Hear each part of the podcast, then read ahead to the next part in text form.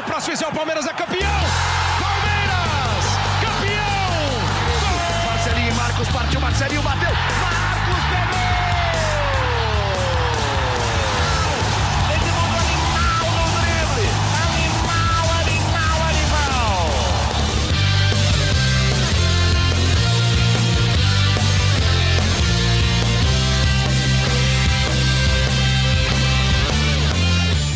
Fala, torcida palmeirense. Meu nome é Henrique Totti e começa a edição 58 do GE Palmeiras, podcast semanal sobre o Verdão no GE.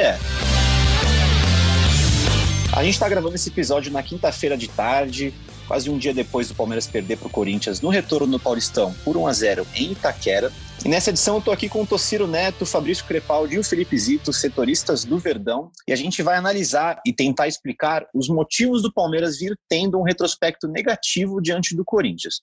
A última vitória do Verdão, para a gente ter uma noção, foi em setembro de 2018 pelo Brasileirão conquistado pelo time de Felipão. E explicando rapidamente a história da divergência de números do derby, na quarta, pela conta do Corinthians, que não contabiliza o torneio início, eles passaram o Palmeiras em número de vitórias. Mas na conta do Palmeiras, o Palmeiras segue na frente. Mas o que importa aqui é esse retrospecto recente e a gente vai começar ouvindo o Paulo Vinícius Coelho, o PVC, falando sobre esse último derby e sobre essa cena recente do clássico.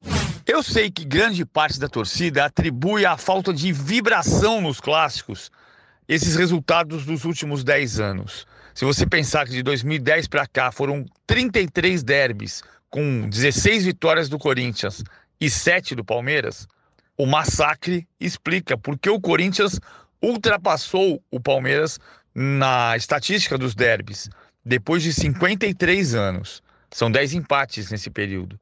Mas não pode ser só falta de fibra. Até porque o jogo desta quarta-feira, dia 22, foi um jogo em que o Palmeiras amassou o Corinthians no segundo tempo. O resultado mais justo seria pelo menos um empate.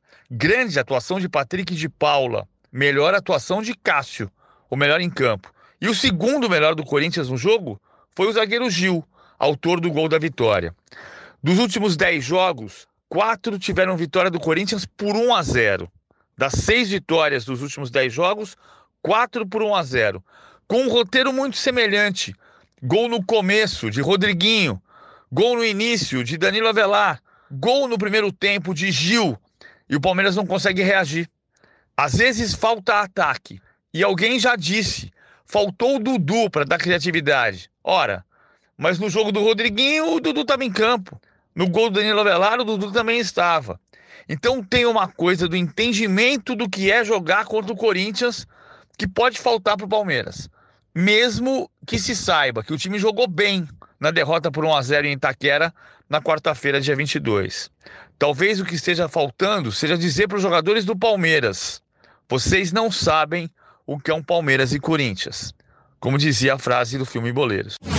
Valeu PVC melhor gancho que esse impossível. Essa foi uma das principais críticas que eu percebi nas redes sociais, que parece que os jogadores do Palmeiras não sabem a importância que o derby tem para os torcedores. Amigos, vocês acham que isso vem acontecendo? É, eu acho que é, agora é fácil até a gente comentar em cima do resultado, falando que o time do Palmeiras não entende um derby. É, o retrospecto recente é ruim. O Palmeiras não tem tido sorte contra o Corinthians nos últimos anos. Acho que nem só nos últimos anos, né? Já é uma coisa que vem acompanhando desde o início do século, desse século. O Palmeiras tem tido mais é, derrotas do que vitórias. É, e agora mais uma. A torcida tinha criado uma expectativa grande, né? Nesse retorno do Campeonato Paulista, acho que principalmente é, pelo desempenho do Corinthians também no, no ano. Mas eu acho que o jogo não é para tudo isso. É, não, não, não, não se justifica tantas críticas. A gente ainda vai debater bastante aí sobre, sobre o derby. Eu acho que é, é, é necessário discutir, sim, o desempenho do Palmeiras contra o Corinthians nos últimos anos, é, como o time tem encarado esses jogos, mas pelo jogo é, em si da, da última quarta-feira, acho que tá, o, o tom de, de, de crítica está um, um, pouquinho acima do que deveria ser. Eu, Tociro, concordo com o Zito, uma prévia do que eu acho, e a gente vai falar um pouquinho mais para frente, mas é, analisar o jogo de, de quarta-feira contra o Corinthians sem é, dar todo o contexto, é, colocar ele na mesma caixa da, dos outros resultados ruins contra o Corinthians, eu acho que, que não é muito justo. Na minha opinião, o Palmeiras fez um bom jogo, repetiu sim, como o próprio PVC falou, o roteiro das últimas derrotas, no sentido de tomar um gol e acabar tendo dificuldade até de empatar, né? O Palmeiras não conseguiu o empate em Itaquera, mas tem, uma, tem um contexto muito maior aí. É, a pandemia, né? Foram quatro, quatro meses sem jogar. É, o Palmeiras sim fez um bom jogo, na minha opinião, é, principalmente no segundo tempo. Então, acho que esse jogo, é, o resultado desse jogo, a análise desse jogo não pode ser, é, ou, na minha opinião, não deveria ser comparada com a de outros jogos em que o Palmeiras foi derrotado pelo Corinthians. Hum, mas por que vocês acham que teve toda essa revolta em cima desse jogo?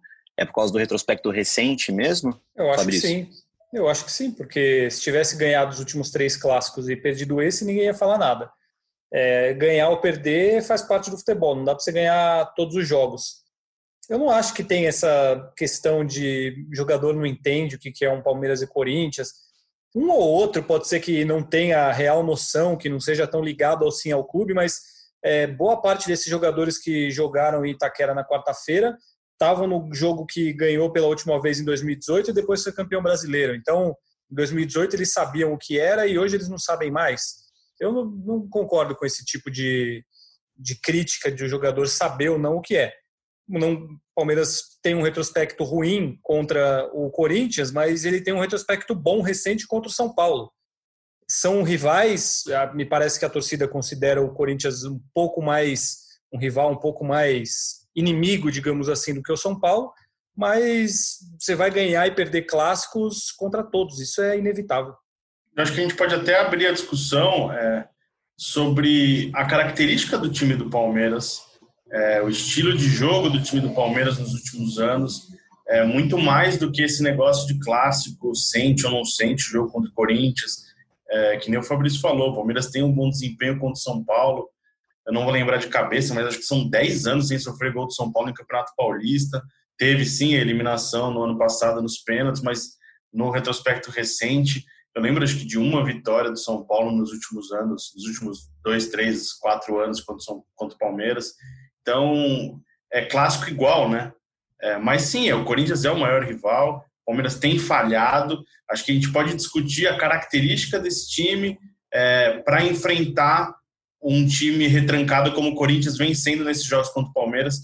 É, é, um, é um, um, enredo muito parecido de o Corinthians sair na frente no começo do jogo, às vezes de bola parada, e aí o Palmeiras tem que correr atrás é, e não tem conseguido é, reverter os, os, resultados nesses derbys. Eu acho que a, a maior discussão aí pode ser a característica desse time, que na minha opinião, já falo aqui minha opinião, acho que tá, vai agora ainda mais é, na saída do Dudu, falta um cara ali que vai chamar responsabilidade em um momento importante, é, chamar a bola e decidir um clássico, decidir um jogo importante. Eu acho que neste time, neste momento, o Palmeiras é, sente a, a, falta de um cara ali que, que chama a responsa para decidir um grande jogo como, como é um Palmeiras e Corinthians. Boazito, Fafis, Tociro, mais para frente a gente vai voltar nessa discussão de identidade de jogador com o time, com a torcida.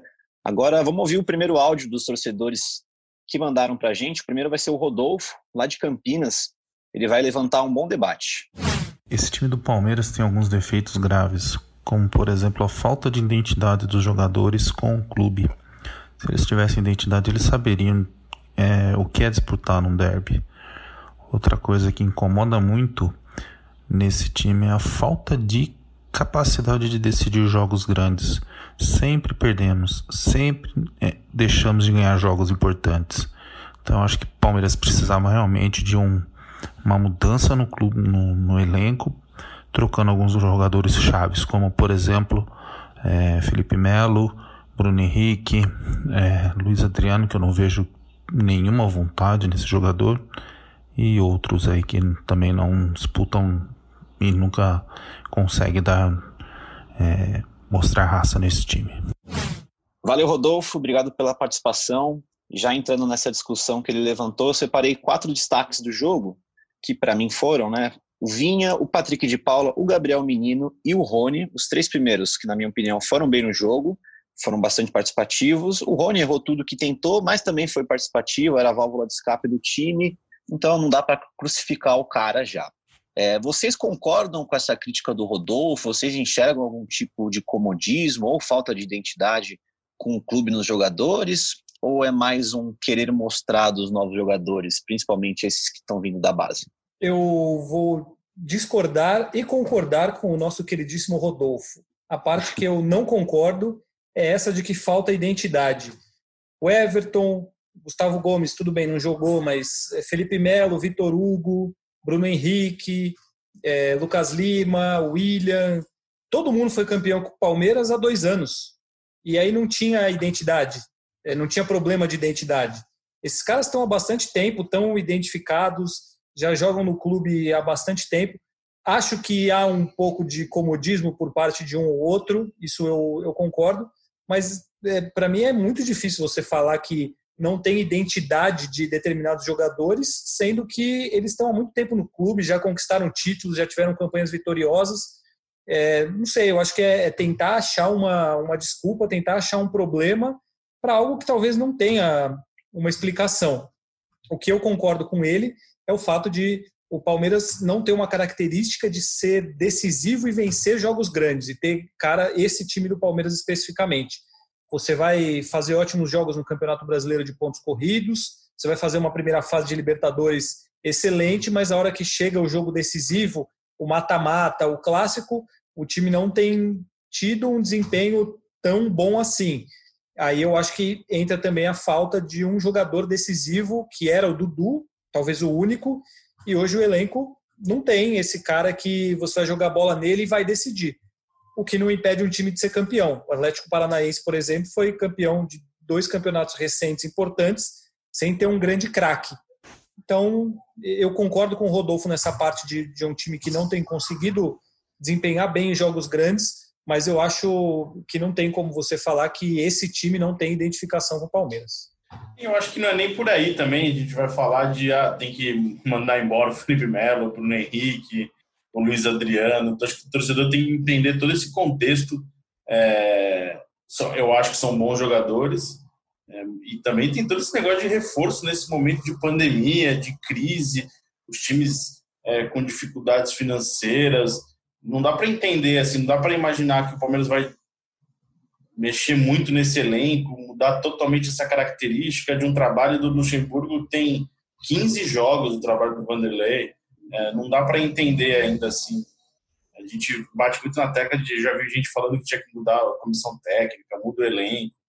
Acho que é calma, né, gente? Eu, eu, eu vou lembrar uma, uma pitadinha histórica, como diria Roberto Avalone. O Palmeiras foi campeão é, é paulista de 1993 com o Vanderlei Luxemburgo e perdeu dois derbys antes da, da final lá do dia 12 de junho de 93. É, eu entendi o que ele quis dizer na, na, na entrevista coletiva, falando que o derby era importante, mas que não decidia né, é, o, o, campeonato.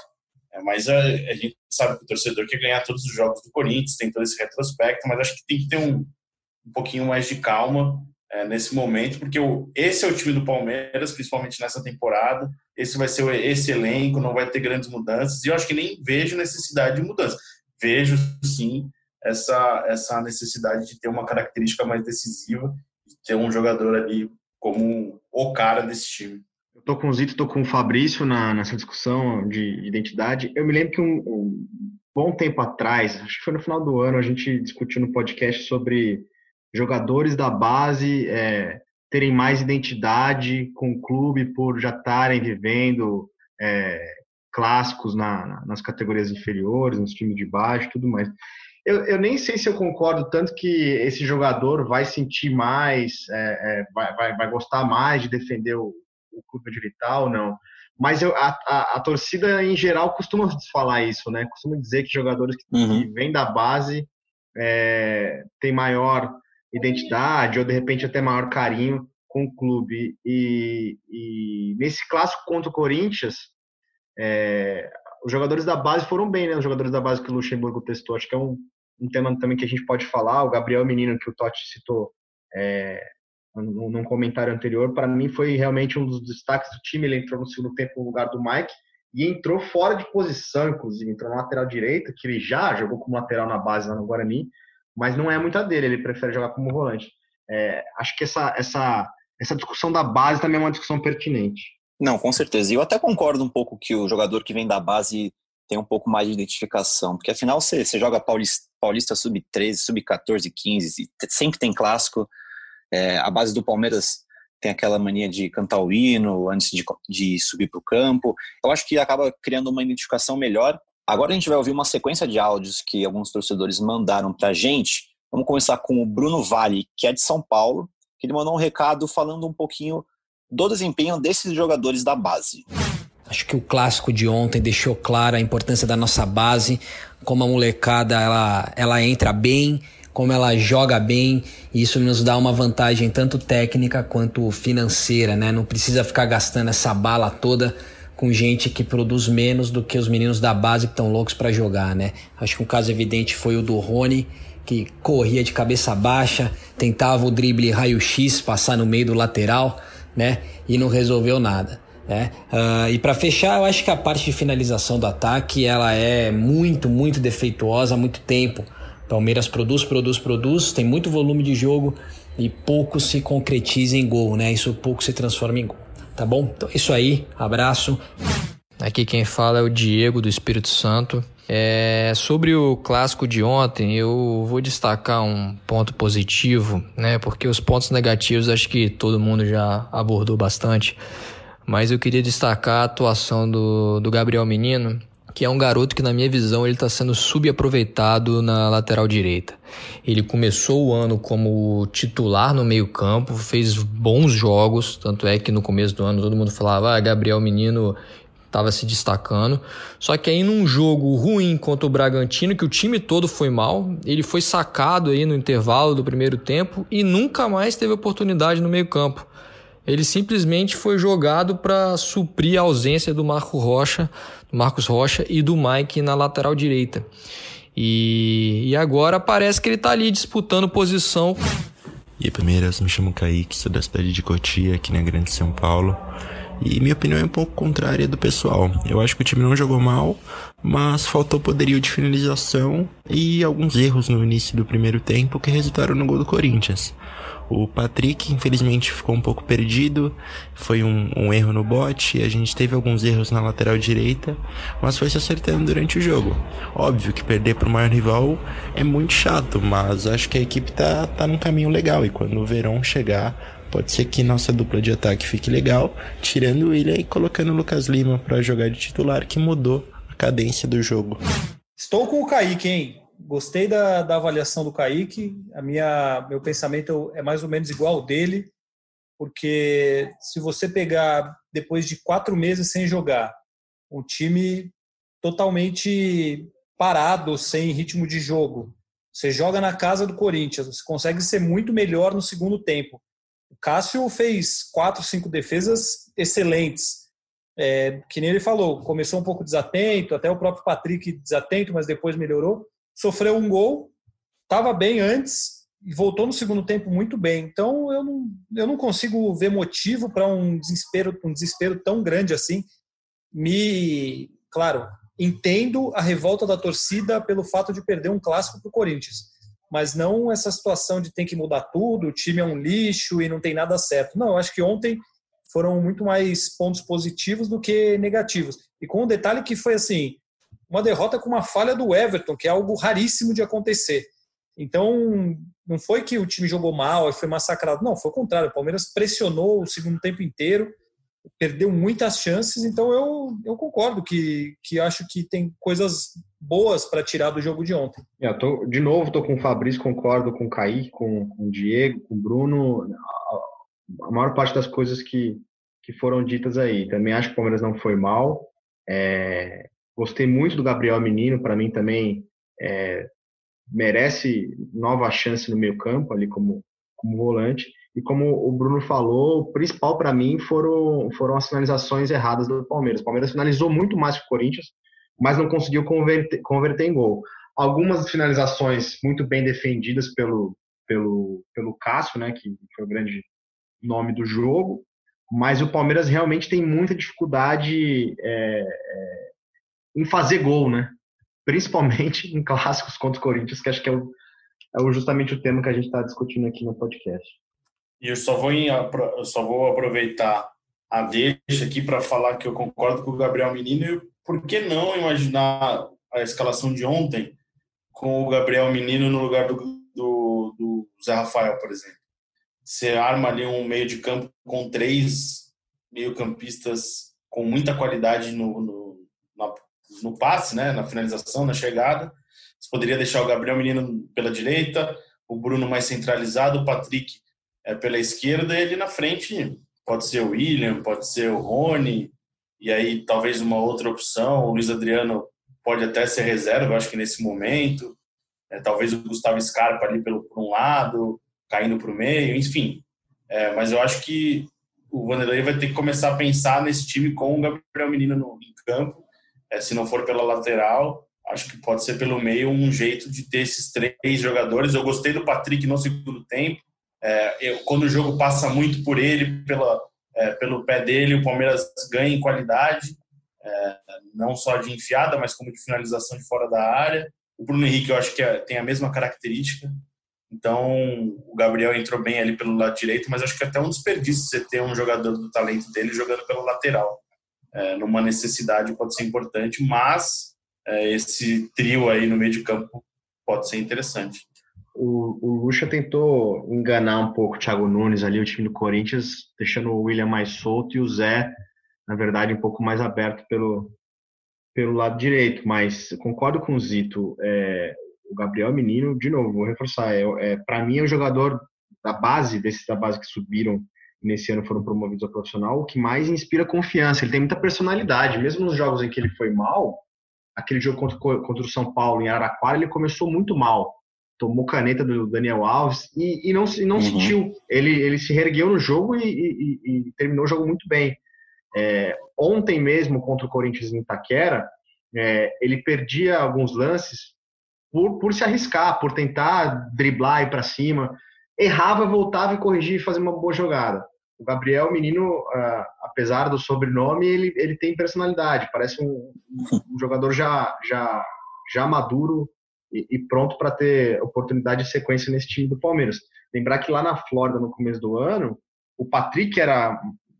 É, havia uma esperança maior do Patrick, é, do Luxemburgo no Patrick de Paula e o Gabriel acabou tomando, tomando espaço. Agora os dois parecem que já, já começam a, a, a ganhar mais espaço dentro do time do Palmeiras.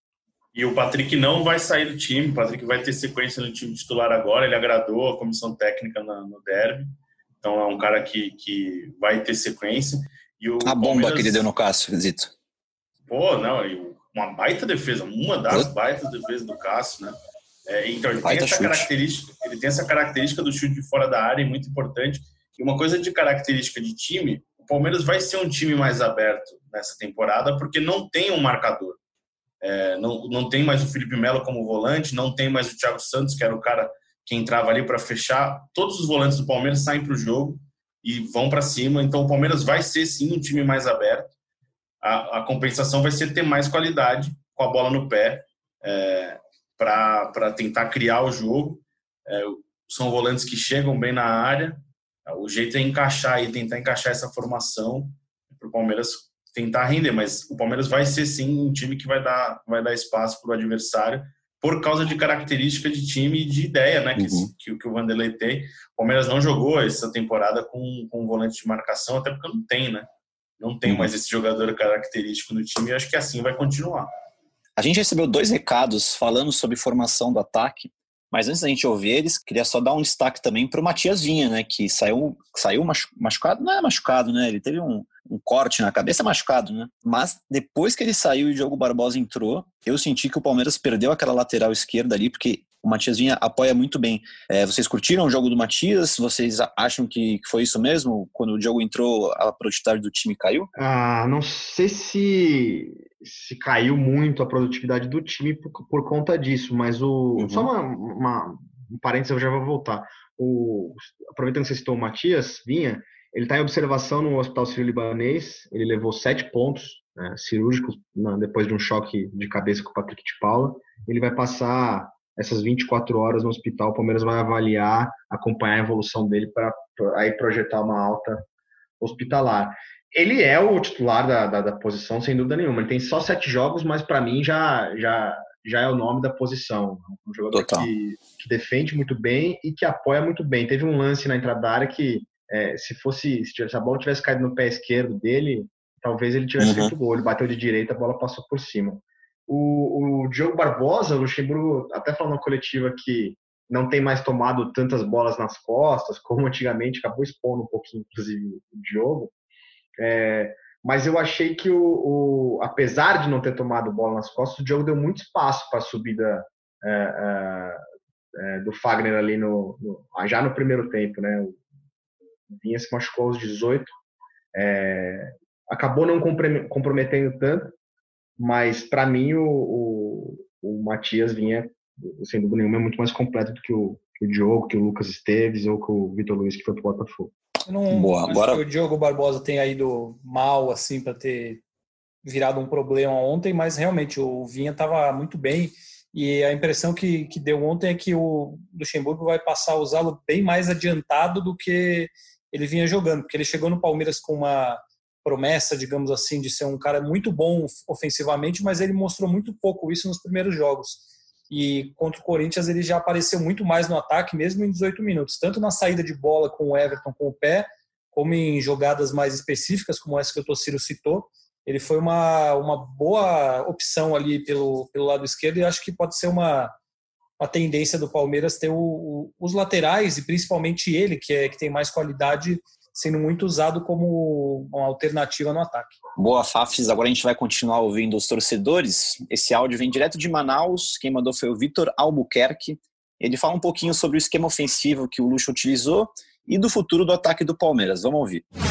É, primeiramente, eu queria falar do modelo que o Lucha queria ter implantado no clássico se o Verón não tivesse machucado, que era colocar o Luiz Adriano, o William, o Rony e o Verón. Eu acho que é uma ideia totalmente equivocada, porque nenhum dos quatro tem a capacidade de armar o jogo. Diferente do Dudu, apesar de Dudu não ser aquele cara cadenciador, ele, ele tinha um, um bom passe, conseguia acelerar o jogo, apesar de eu também é, achar uma ideia maluca. Quanto ao jogo em si, tem algumas observações. Zé Rafael não, não, não, não tem condições de jogar à frente dos volantes. A posição que ele tem que se encaixar no Palmeiras é de segundo volante. E outra coisa, o Gabriel Menino não pode ser reserva do time.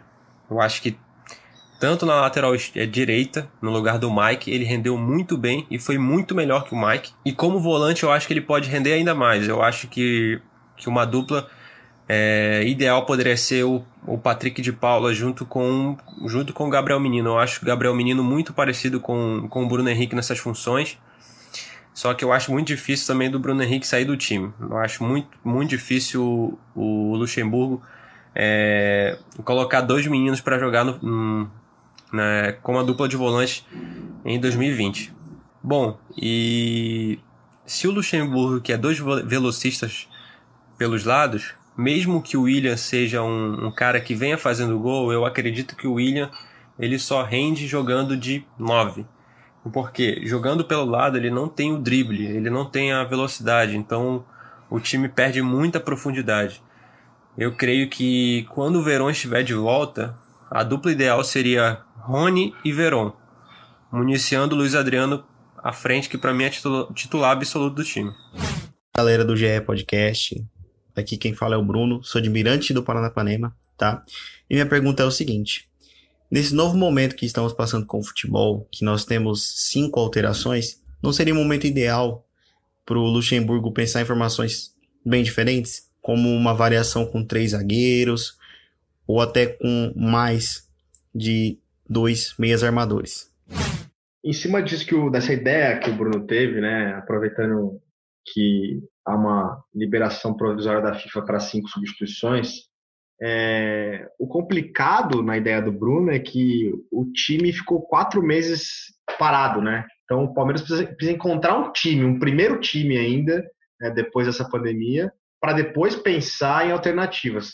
Eu acho que essa, essa coisa das cinco substituições pode ser muito favorável para o Palmeiras, que perdeu o Dudu, é, perdeu por um tempinho é, o Gabriel Veron, é, tem alguns desfalques, está sem o Gomes, mas mesmo assim tem um elenco melhor do que a maioria dos seus concorrentes. Então, é, é, essa, essa possibilidade do Luxemburgo mexer cinco vezes no time durante a partida pode ser benéfico para o Palmeiras. E foi na quarta-feira, né? O Luxemburgo fez as mudanças, na minha opinião, o time melhorou, é, principalmente depois da entrada do Gabriel Menino, do Rafael Veiga e do Lucas Lima. Mas eu não acredito, não, é, hoje, em treinar muitas alternativas, muitas formações, como ele falou, de três zagueiros, porque o Palmeiras precisa, na verdade, é, montar um primeiro time ainda, né? Aí é justamente isso que o Luxemburgo falou ontem na coletiva, que ele vai jogar com o time titular no domingo, porque ele não vai começar o rodízio no domingo, porque ele precisa um time com ritmo, ele precisa retomar o entrosamento. Então, ele falou, fazer no máximo uma ou duas mudanças, que eu até imagino que ele vá tirar o Zé Rafael do time e colocar talvez o Lucas Lima ou o Rafael Veiga, mas não vai ter não vai ter teste não. Ele vai vai montar um time como o torcedor falou vai montar um time para conseguir ganhar um, um time titular para quem sabe ainda na reta final do, do, Campeonato Paulista na fase final do Paulistão. O efeito suspensivo do Rony vai valer para o próximo jogo também ou não? Sim o efeito vale até o até o julgamento do, do Tribunal Arbitral do Esporte é, o Palmeiras tem um efeito suspensivo que libera até ele ser julgado até ter uma nova a decisão da FIFA. O, isso que o, que o Fabrício falou é né, que o, o Luxemburgo está tá ainda montando, remontando o time do Palmeiras. E aí acho que tem a ver um pouco com o comentário do Vitor de Manaus, que é, é, na opinião dele foi uma formação maluca, né, com, com o William um pouco mais solto uhum. é, na meia, e que o Luxemburgo pretendia escalar o Verón em vez do Rony. O Luxemburgo falou isso na coletiva, né, que o Rony não treinou uh, não participou dos últimos dois treinos porque estava suspenso, mas quando o Palmeiras conseguiu a liberação, o efeito suspensivo, é, pelo esforço da instituição, foi o que o Luxemburgo falou, pelo esforço da instituição, não fazia sentido deixar o, o Rony no banco. Por outro lado, ele não treinou nos últimos dois treinos com o Rony, né? Treinou com o Verão. Ele queria ter o William de um lado, é, ou melhor, o Rony de um lado, o Verão de outro e, e, e o William um pouco mais, é, mais solto né? dois caras uhum. de, de, de, velocidade. Acabou tendo o Zé Rafael, porque o Verão se machucou é, e tá pelo menos uma semaninha aí de molho. E isso explica o total desentrosamento do Rony com, com os atacantes do Palmeiras, né? Com o Luiz Adriano, o Lucas Lima. Direto a gente via o Lucas Lima ou o Luiz Adriano reclamando que o, que o Rony fez uma jogada, é. Uma jogada a mais, né, Zito? Eu tava, tava lá em Itaquera, teve uma, uma bola no segundo tempo que o Rony abre muito pela esquerda e o Luiz Adriano está completamente sozinho dentro da área. O Gil vai em cima do, do Rony, o Rony se rola para dentro, se cruza para dentro da área. A chance do Luiz Adriano é, fazer o gol de empate era, acho que era grande. E ele tentou de uma finalização de pé esquerdo para fora. É, ele tentou depois uma, uma jogada semelhante, é, igual que ele tentou a finalização. Depois é, um drible para dentro. Eu acho que a partida do Rony ele foi muito utilizado, ele vai ser muito utilizado é, nesse time do Luxemburgo. Quando a gente podia ver treino no começo do ano, é, eu lembro que uma das coisas que chamavam bastante atenção era o, o, o Palmeiras buscando sempre o jogo dele, até numa ligação direta. Felipe Melo joga a bola no Felipe Melo, Felipe Melo joga a bola no Rony. Então, vai ser uma saída de jogo muito importante do Palmeiras, mas é, não foi um bom jogo do Rony é, Itaquera. Poderia ter sido um pouquinho mais coletivo. É, talvez o Palmeiras pudesse ter saído com um resultado melhor. Faltou coletividade mesmo da parte do, do Rony, faltou sintonia, né? Vocês falaram é, entrosamento. O Rony chegou é, com a temporada já em andamento e teve pouca poucos jogos né, antes da, da quarentena, antes da pandemia. Então, também, é, depois dessa reapresentação, teve a questão da suspensão. Então, eu concordo com, com o Totti, é, falta um pouquinho de entrosamento. E nesse lance aí, Zito, o Zito estava lá no estádio, estava em Itaquera, é, na transmissão, o Kleber Machado e o Casagrande até deram uma cornetada no Rony. Pô, ele tinha que ter tocado para o meio. E aí o Caio Ribeiro falou, falou, eu acho que ele tentou cruzar. E aí depois eles, eles reprisaram. Acho que não. então, eles reprisaram o, a imagem o, o Rony bate meio, meio chapado, ele não consegue muito. Ele, ele tenta virar a perna, mas ele É. bate chapado. É, foi estranho esse lance, da, da dupla interpretação. Da- E o, Pode parecer que ele, que ele tanto Aham. errou o cruzamento como é- quanto ele chutou. De qualquer forma, ele errou no que ele tentou fazer, ele errou. Errou, não deu certo. O Luiz Adriano, deu, o Luiz Adriano ficou bastante pistola na hora, deu um grito. É, a gente tá no estádio dava para ouvir bastante coisa do campo, mas como o Corinthians tinha uma ação, né, com os seus torcedores, tinha uma live, então tinha sempre algum barulho ambiente, não dava para ouvir é, nitidamente o que os jogadores estavam falando, mas em na maioria do- do- do- das disputas. Mas o- é, foi bem claro que o Luiz Adriano ficou bem, bem pé da vida nessa jogada. Aliás, conta, conta essa experiência aí, porque a gente, é, vendo pela TV, é, ou- ouvia um pouquinho de fundo ali a, a, a, né, a- música que, que o Corinthians soltou da, da torcida, mas escaparam alguns, algumas falas, escaparam algumas falas do Luxemburgo, de alguns jogadores ali. Muito palavrão, dava para ouvir, Zito? Dava para ouvir, assim, uma coisa que chamou a atenção foi o Felipe Melo dando uma orientação pro, pro Vitor Hugo numa disputa pelo alto. É, sobrou ali no, no- na, na- na defesa do Palmeiras, ele gritou pro Vitor Hugo, sobe forte! E aí ele ganhou no alta disputa, acho que com o Bozelli. É, mas a, a- é- essa, essa parte da, da- do Corinthians, né, de ter o seu torcedor ali na live, depois músicas, atrapalhou, não deu para ouvir tão bem assim durante o jogo. Mas em alguns momentos, claro, o estádio é vazio, né? É uma experiência triste. Você vê um Palmeiras e Corinthians sem ninguém no estádio, não tinha uma pessoa sentada na arquibancada, não tinha, não pode. É, toda essa, essa parte é, de saúde, todo mundo respondendo questionário, tendo é, é, medindo temperatura antes de entrar em campo, passando por um box é, para box neutralizador que eles chamam, né? Então foi uma zona mista totalmente diferenciada, é, os, os treinadores falando com a TV do clube, não com, com a equipe que estava lá, é todo mundo exagerando até no álcool em gel, né? Não é exagerando, não, não é exagero, é uma, é uma recomendação, uma necessidade hoje. É, é triste ver um, um jogo sem torcida, ainda mais um Palmeiras e Corinthians, foi um jogo histórico, acho que pelo lado negativo. Agora vamos ver como é que serão os outros jogos. Acho que vai ser uma realidade por algum tempo. É, jogos sem torcida. A gente vai precisar acostumar, pelo menos nesta neste início de retomada. aí. E o senhor estará também no, na Arena no domingo, né? Palmeiras e- Sim. E, e Água Santa. Estaremos lá. O Palmeiras. é, o, o jogo já era importante. O Palmeiras tem ambições ainda no Campeonato Paulista, mas deixou ainda mais importante de- por causa da derrota, porque o Palmeiras precisa vencer agora. É, e ainda torcer por um tropeço do Santo André para terminar pelo menos na primeira colocação do grupo. Se não terminar na primeira colocação do grupo, vai enfrentar o Santo André com o mando de campo do Santo André na partida das quartas de final, que será jogo único. Já está definido que os dois times se enfrentam, só não está definido ainda quem vai ter o mando de campo. Vantagem não existe, né? Não, não é, empatou, vai para os pênaltis, se não estou enganado, né? É, então é isso mesmo. O- a vantagem vai ser o mando de campo, que o Santo André não pode jogar no Bruno José Daniel. Né?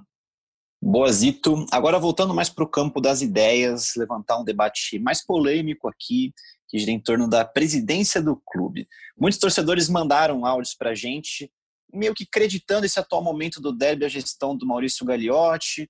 É, Um presidente do clube, ele tem influência direta no campo? Essa, essa é esse é o debate que a gente vai ter agora. Não é ele que chuta a bola, mas é ele que comanda tudo por trás e, na minha opinião, pode refletir um pouquinho sim em campo. Mas antes da gente entrar no debate, vamos ouvir esses torcedores que mandaram os áudios pra gente. O primeiro é o Álvaro Maquiama, de Foz do Iguaçu. Acho que o derby dessa quarta mostrou muitos defeitos que o Palmeiras já vinha apresentando antes da pandemia. Um time sem criatividade, principalmente no primeiro tempo, apático em alguns momentos. Mostrou também que o Palmeiras vai sofrer com a falta do Dudu, principalmente nessa criação de jogadas.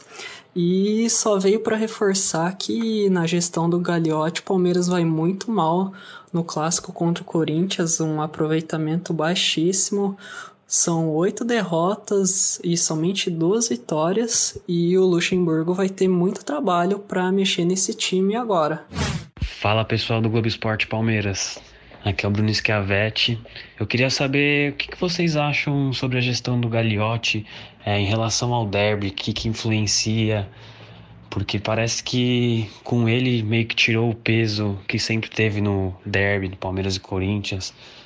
Não sei se é o reflexo da gestão dele acaba indo para dentro de campo. Queria saber um pouco mais sobre o que vocês acham. Valeu, obrigado.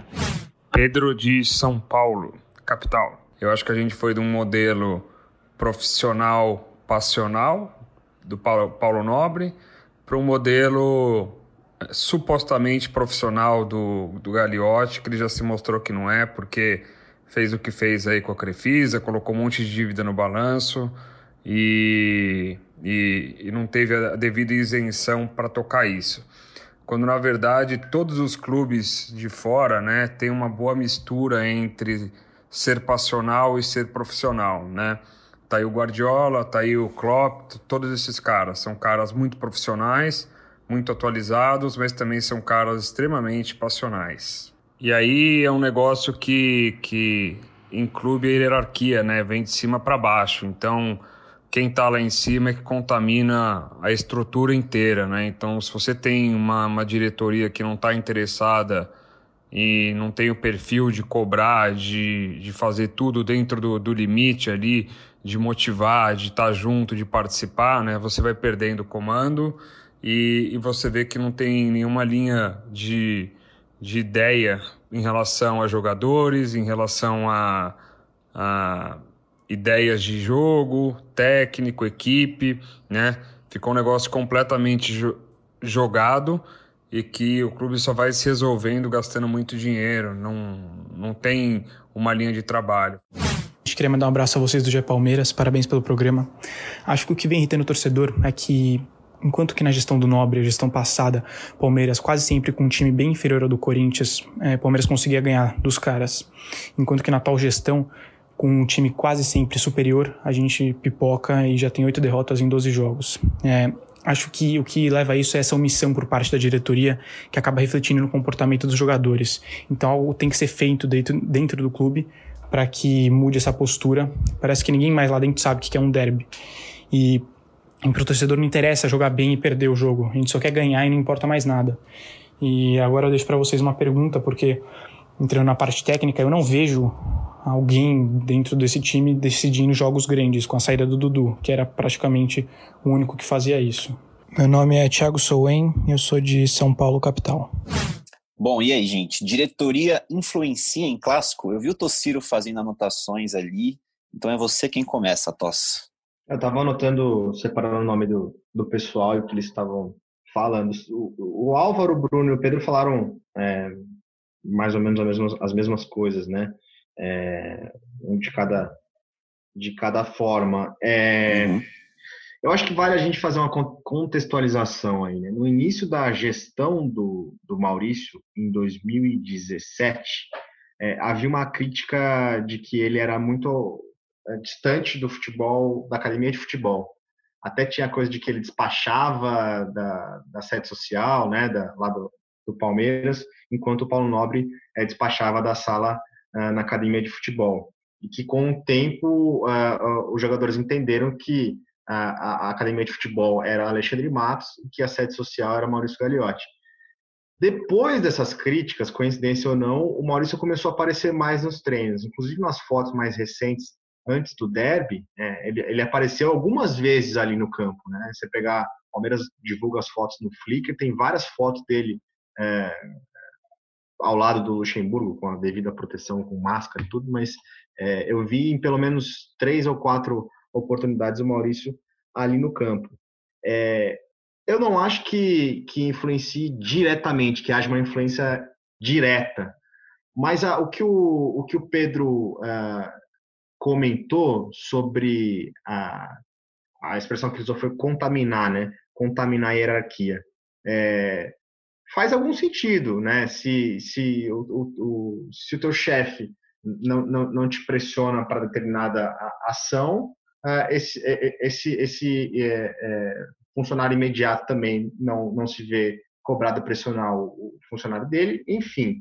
Uh, e aí eu acho que vale um exemplo, né? Uh, a única correção de rota que o Maurício Gagliotti fez na gestão dele que funcionou foi uma correção de rota que aí vai um pouco é, é, na contramão do que é, muita gente pede, né, na, na questão de, de, futebol mais profissional, menos emocional. O Maurício demitiu o Roger Machado, que é um treinador que, teoricamente, é, é para um projeto mais longo, um cara muito atualizado taticamente, para trazer de volta um treinador que é muito mais na base da emoção, que foi o Felipão. E funcionou. O Felipão foi campeão brasileiro em 2018, levou o Palmeiras à semifinal da Libertadores, a Copa do Brasil, deu certo. E na época o Maurício chegou a comentar que é, dificilmente na gestão dele ele voltaria a contratar um treinador é, é, inexperiente, ou jovem, ou promissor, como o Roger, como o Eduardo Batista. É, então, é, é, eu acho que essa, essa cobrança da torcida do retrospecto de gestão, ela vai muito é, em cima do, do, do, clássico, que o torcedor não gosta de, de perder o clássico mas a, a gestão, é, no geral, ela tem pelo menos um título brasileiro, levou, levou o Palmeiras é, de volta à semifinal da Libertadores depois de muito tempo.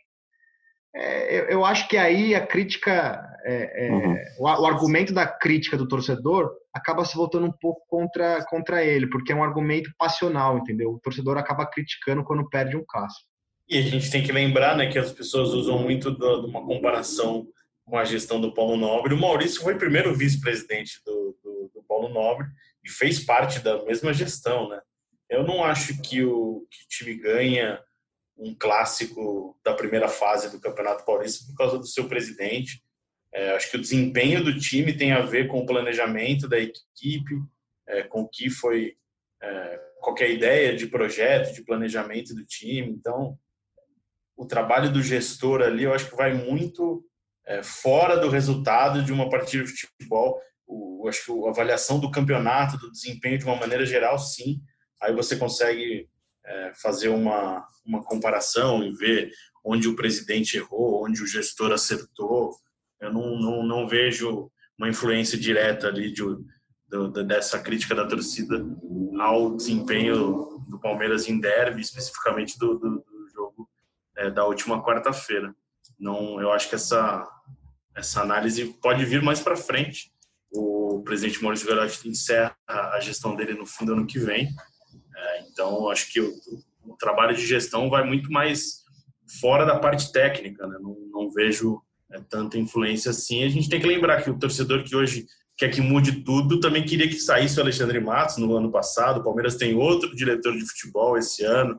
Então, é, acho que a gente está fazendo uma análise muito em cima de um resultado ruim péssimo para o torcedor do Palmeiras. Eu não vou discutir é, que o torcedor aceite perder para o Corinthians. Acho muito válido a parte de crítica, a parte de é, chateação. Nem vou comentar a parte de protesto, que isso daí é ridículo o que fizeram, o que tentam fazer sobre é, após uma partida. Enfim, nem vou entrar nesse mérito.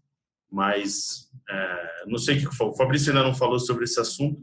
Estou ansioso para ouvir a opinião dele. Antes, antes do, antes do é Fabrício falar, ah. antes do Fabrício falar, eu só queria dar a opinião que eu acho que o único grande erro do Gagliotti, a gente até discutiu isso, eu acho que foi no episódio passado, não sei se foi no episódio ou no outro.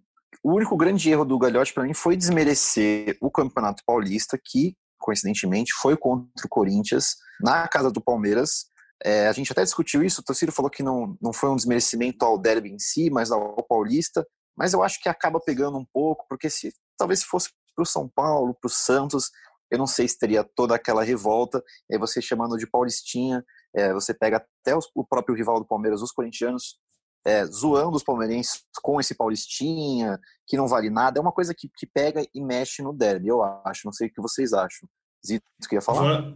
Antes do, do Fabrício, eu acho que ah, você não pode desmerecer um campeonato como o Campeonato Paulista, é um título importante, o Palmeiras tem grandes títulos históricos do Campeonato Paulista que o torcedor vai guardar para sempre é, na memória.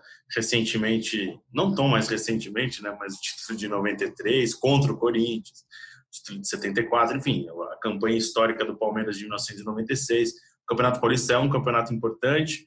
É, eu acho que aquela frase do presidente ali foi infeliz, tentando diminuir a importância do Campeonato Paulista. é, por tudo, mas acho que foi por tudo que envolveu aquele jogo, né? Toda aquela reclamação do Palmeiras, é, toda aquela batalha que depois o Palmeiras comprou, né, no, nos tribunais. Mas sim, o Campeonato Paulista é um campeonato importante, um derby é um, um jogo muito importante para o torcedor, mas acho que o trabalho tem que ser avaliado de uma maneira maior e mais geral, enfim. Fabrício, estou ansioso pela sua opinião. Muito obrigado, Zitinho. Eu vou deixar a minha opinião.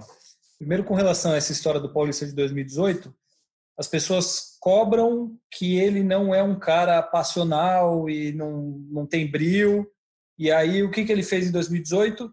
Teve uma atitude passional, foi lá e falou, sei lá, uma possível besteira, mas jogou para a torcida, criticou, falou, esbravejou.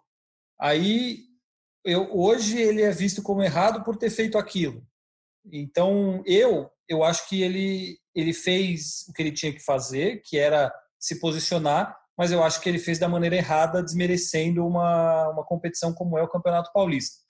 Uhum. A parte disso, eu não consigo enxergar como que um time perde um jogo por causa do seu presidente, ou perde clássicos por causa do seu presidente. Entre o presidente e o jogador, você tem o diretor de futebol, tem o gerente de futebol, você tem o treinador, você tem a comissão técnica, todo mundo que tem muito mais contato no dia a dia com os jogadores do que o próprio presidente. Aí você culpar que na gestão dele o número de clássicos, tudo bem, na gestão dele o Palmeiras ganhou lá em 2018 e foi campeão brasileiro. Entendeu? Eu entendo a revolta do torcedor de perder clássico, de perder principalmente para o Corinthians, mas é, não dá para ganhar todos os jogos, não tem o que fazer e, e o presidente do time não entra em campo. E, na minha visão, o presidente do Palmeiras, nesse caso, vem fazendo um trabalho nos últimos anos que já teve tudo aquilo que o torcedor pode querer.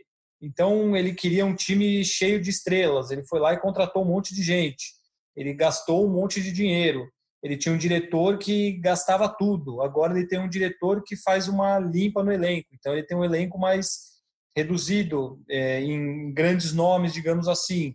Ele teve Felipão, Luxemburgo, teve técnico ultrapassado, chamado ultrapassado, teve técnico chamado revolucionário, teve de tudo. Então, a culpa dele qual que é? Entendeu? Então, eu, eu não consigo, mais uma vez, entendo a revolta, mas eu acho que existe a necessidade de se encontrar um, um culpado. Como ele é o único que faz parte desse processo todo, é, virou a culpa do presidente porque o Palmeiras não ganha do, do Corinthians. Isso eu não, eu não consigo entender como isso é possível que grande influência que isso teria.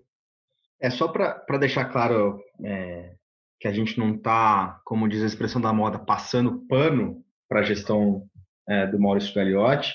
É, na minha opinião, a, a, gestão dele tem uma série de erros. Né? O Palmeiras é, tinha um, um, fechava ano após ano é, é, com superávit. no ano passado teve dificuldades, entrou numa crise financeira.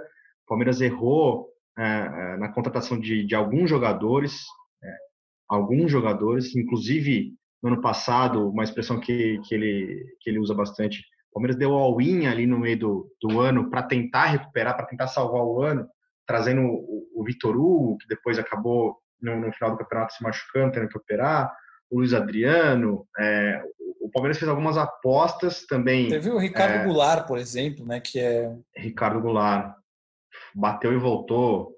É, algumas apostas, Carlos Eduardo, Felipe Pires, algumas apostas que.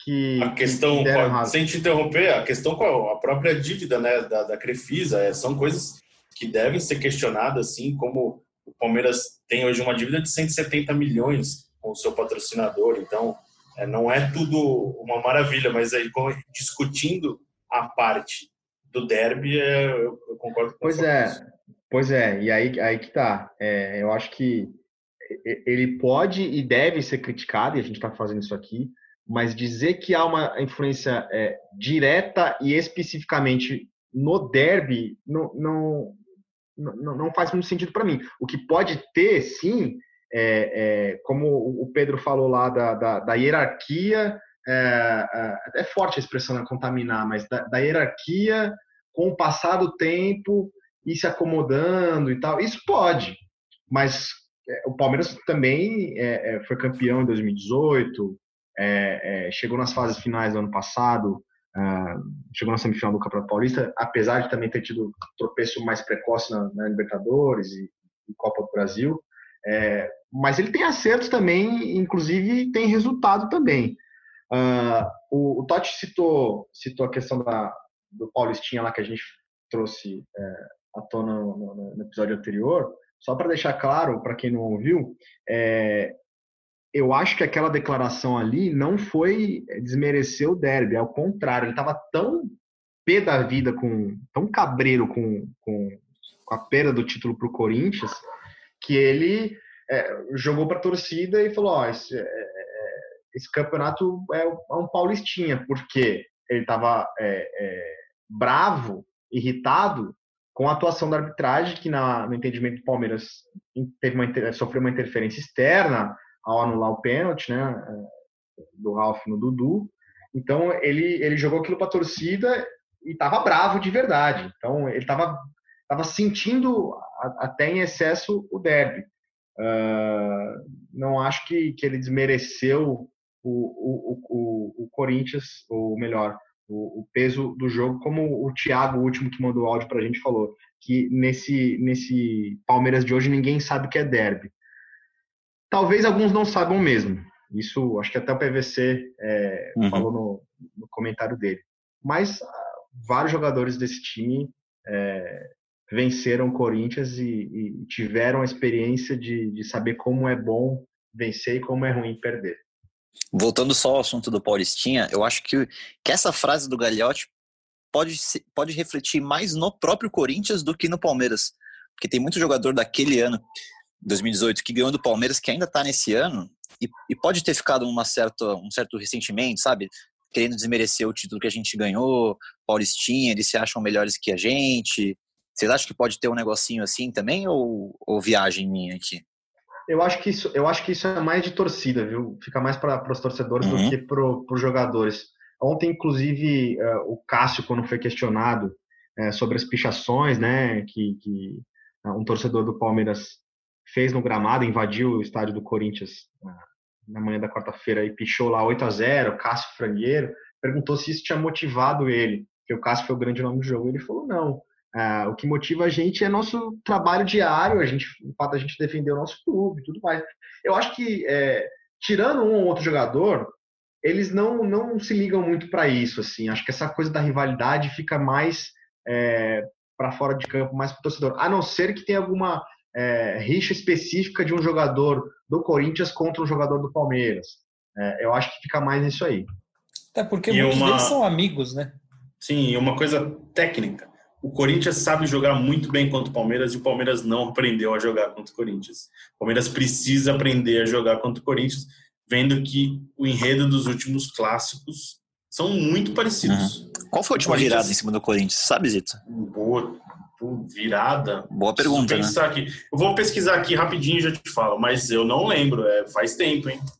Enquanto o Zito pesquisa, é, é, isso que ele, que ele falou, que o Zito falou, me, me fez pensar uma coisa, né? O torcedor do Corinthians sai muito satisfeito com essas vitórias por 1 a 0 mesmo o time jogando mal, né? Sim. E aí eu, eu às vezes eu acho que o torcedor do Palmeiras cobra tanto que o Palmeiras tem aquela identidade de time ofensivo, que é, é, o, o, Palmeiras se cobra tanto hoje em dia a vencer um derby que se que se, se montar uma se, se montar uma estratégia defensiva de contra-ataque, acho que o torcedor também vai vai cobrar da mesma forma como como tem cobrado agora quando não funciona uma estratégia um pouco mais ofensiva. Felipe Zito também é informação. É, entrei aqui no site oficial do Palmeiras, tem o, o, o ranking de todos os derbys.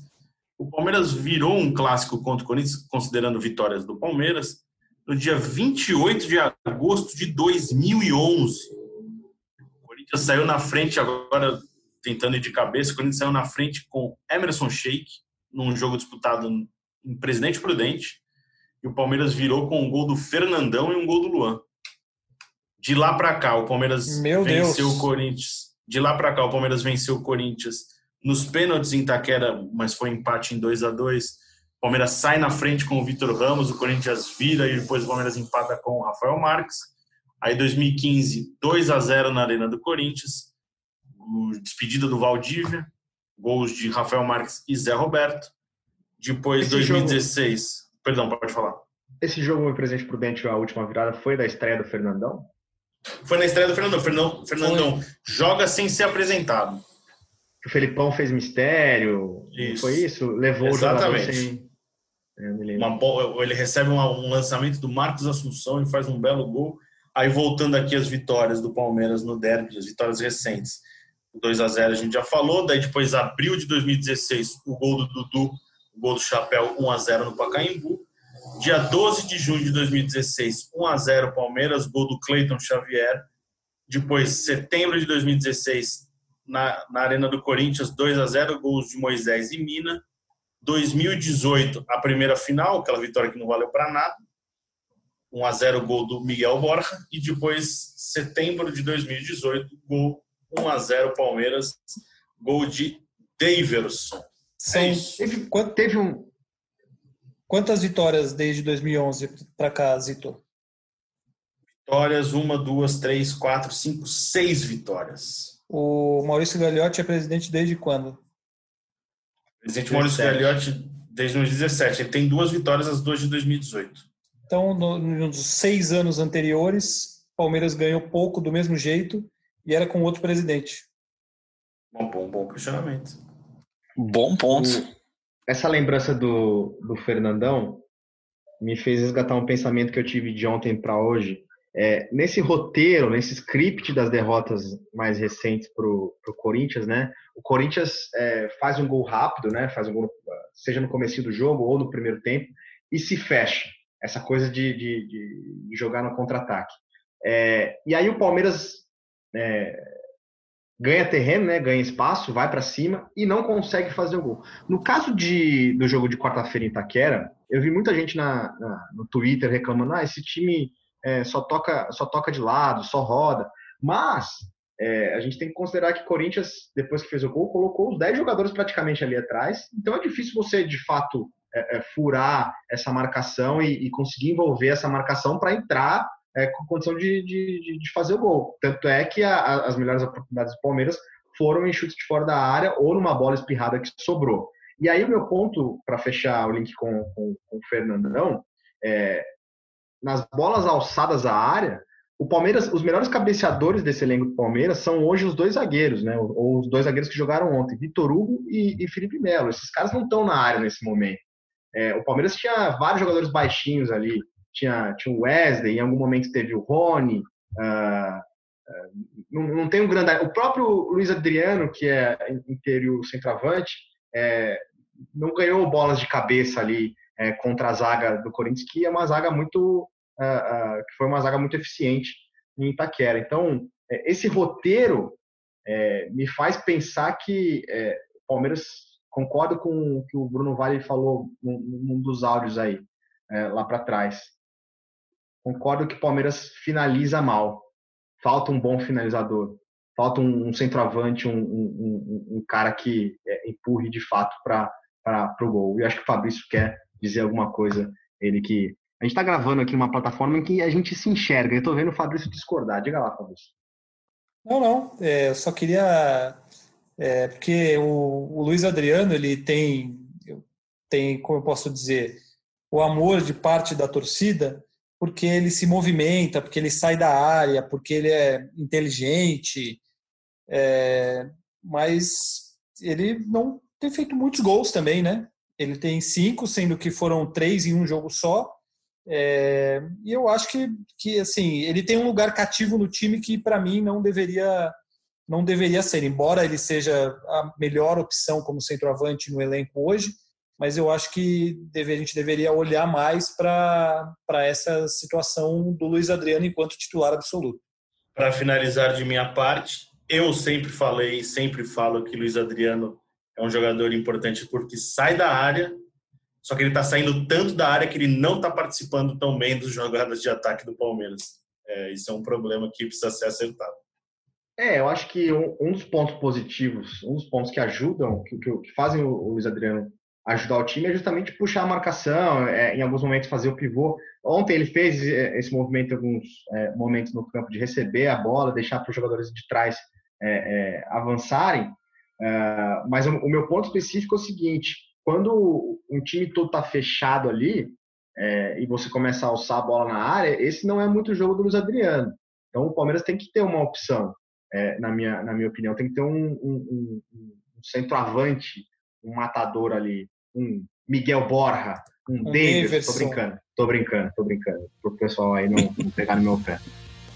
Bom, então é isso. Vamos encerrando essa edição extra do GE Palmeiras. Obrigado a todo mundo que mandou áudio pra gente. Lembrando que tem episódio novo toda segunda-feira e você escuta a gente em ge.globo/podcast e também no Spotify, na Apple Podcast, no Google Podcast e no Pocket Cast. Valeu Zito, valeu Fabrício, Tociro, Obrigado você, nosso ouvinte de sempre. Eu tenho chamado muito o Zapata e hoje é a vez do Zito. Vai, Zito. Partiu Zapata. Partiu Zapata, sai que é sua, Marcos! Bateu pra fora!